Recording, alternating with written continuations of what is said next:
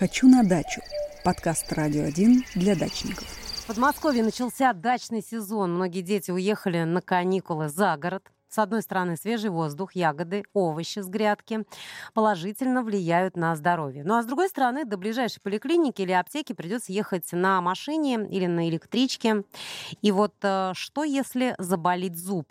Об этом поговорим с практикующим стоматологом, пародонтологом, руководителем стоматологической клиники Еганой Маруфиди. Егана, здравствуйте. Здравствуйте. Расскажите. Очень актуальная тема. Да, очень. С дачами сейчас очень много готовим деток и взрослых к дачному периоду. А, то есть есть такая процедура, да, подготовка, так сказать, у стоматолога? Мы у нас э, в клинике в стоматологии столица это сделали практически вот прям уже 10 лет.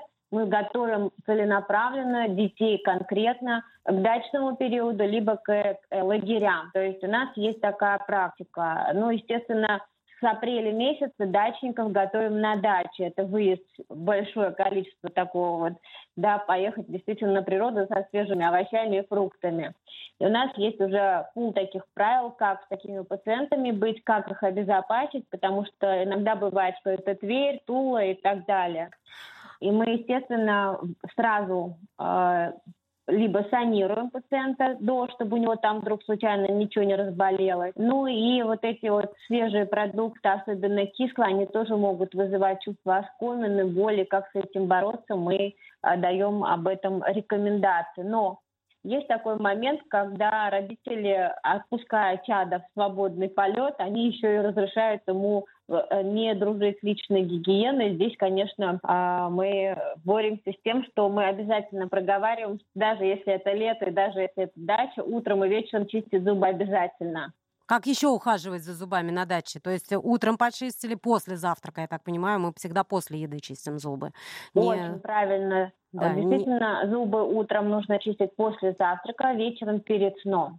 Э, Обязательно нужно иметь в своем рационе, независимо от того, это дача или нет, это обязательно ирригатор, обязательно зубная паста и зубная нить. Все эти параметры – это все профилактические меры, чтобы снизить риски образования кариеса. А что делать, если зуб внезапно заболел, а ты на даче? Вот э, Да, Как, такое э, бывает. И, честно говоря, я с удовольствием дала бы большой список народной медицины, которая не работает, да, но а, если уже зуб заболел, и э, вы не сделали все меры предосторожности, о которых ваш стоматолог предупреждал, то чаще всего я стараюсь рекомендовать обезболивающие препараты и все-таки вернуться к своему стоматологу и провести у него необходимые манипуляции.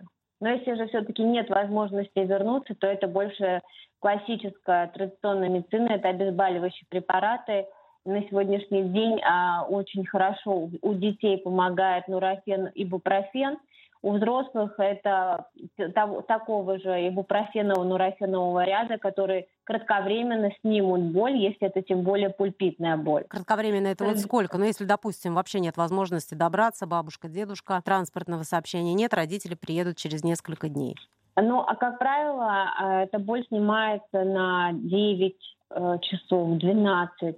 Она не может устраниться полностью, потому что уже процесс существует. Мгм. И его только даже гадалка и экстрасенс не поможет. И, как правило, здесь помогает стоматолог. А тем более, если не ясно, от чего это чувство оскомина, либо это просто холодная чувствительность, либо это если пульпитная боль, ну, сейчас онлайн все можно решать, мы онлайн консультируем, если мы можем онлайн поставить диагноз, что а, уже, конечно же, при острых таких ситуациях все-таки настаиваем на, на визите к стоматологу. Егана, а из-за чего у детей чаще всего бывает кариес? кариес? Вот насколько вредны сладости на самом деле? Или они тут ни при чем?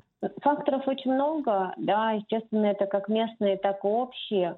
И о сладостях, о которых вы говорите, они тоже имеют место быть. Это углеводистая пища, которая является хорошей питательной средой для микроорганизмов, а, и, естественно, паразитирующая на твердой ткани зуба. Какая бы эмаль суперпрочная, твердая ни была, если не ухаживать, не прочищать, то микрофлора, которая оседает на поверхности зубов э, благодаря клейковистой углеводистой пище, она все равно будет поражаться и приводить к разрушению зубов. А у молочных зубов эмаль очень тоненькая, поэтому у них зубы быстрее разрушаются, быстрее подвергаются разрушению, нежели у взрослых.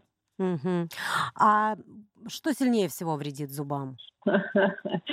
Я очень э, люблю этот вопрос, мне его часто задают, да, потому что действительно очень часто разрушаются у детей зубы, но родители считают, что гигиена тут ни при чем, а это вот только вот гены папы, гены бабушки и так далее. Это в купе в целом а чаще всего может спровоцировать и то, и другое, и, естественно, генофон тоже.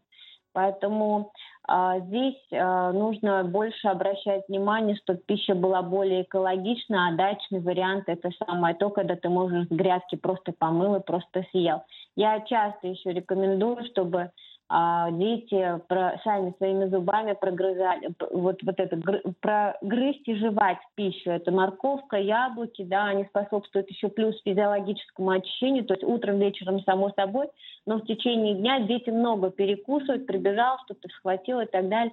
Но вот именно яблоки, морковки, вот эти вот э, твердая пища, она способствует физиологическому очищаемости зубов, что снижает также риски образования кариеса. Спасибо, Югана, за советы, за консультацию по здоровью детских зубов. На связи у меня была практикующий стоматолог, пародонтолог, руководитель стоматологической клиники Югана Маруфиди. Говорили мы о том, как ухаживать за детскими зубами на даче. И все это связано с тем, что в Подмосковье дачный сезон в самом разгаре. Многие дети уехали на каникулы за город, и иногда до стоматолога быстро добраться просто невозможно.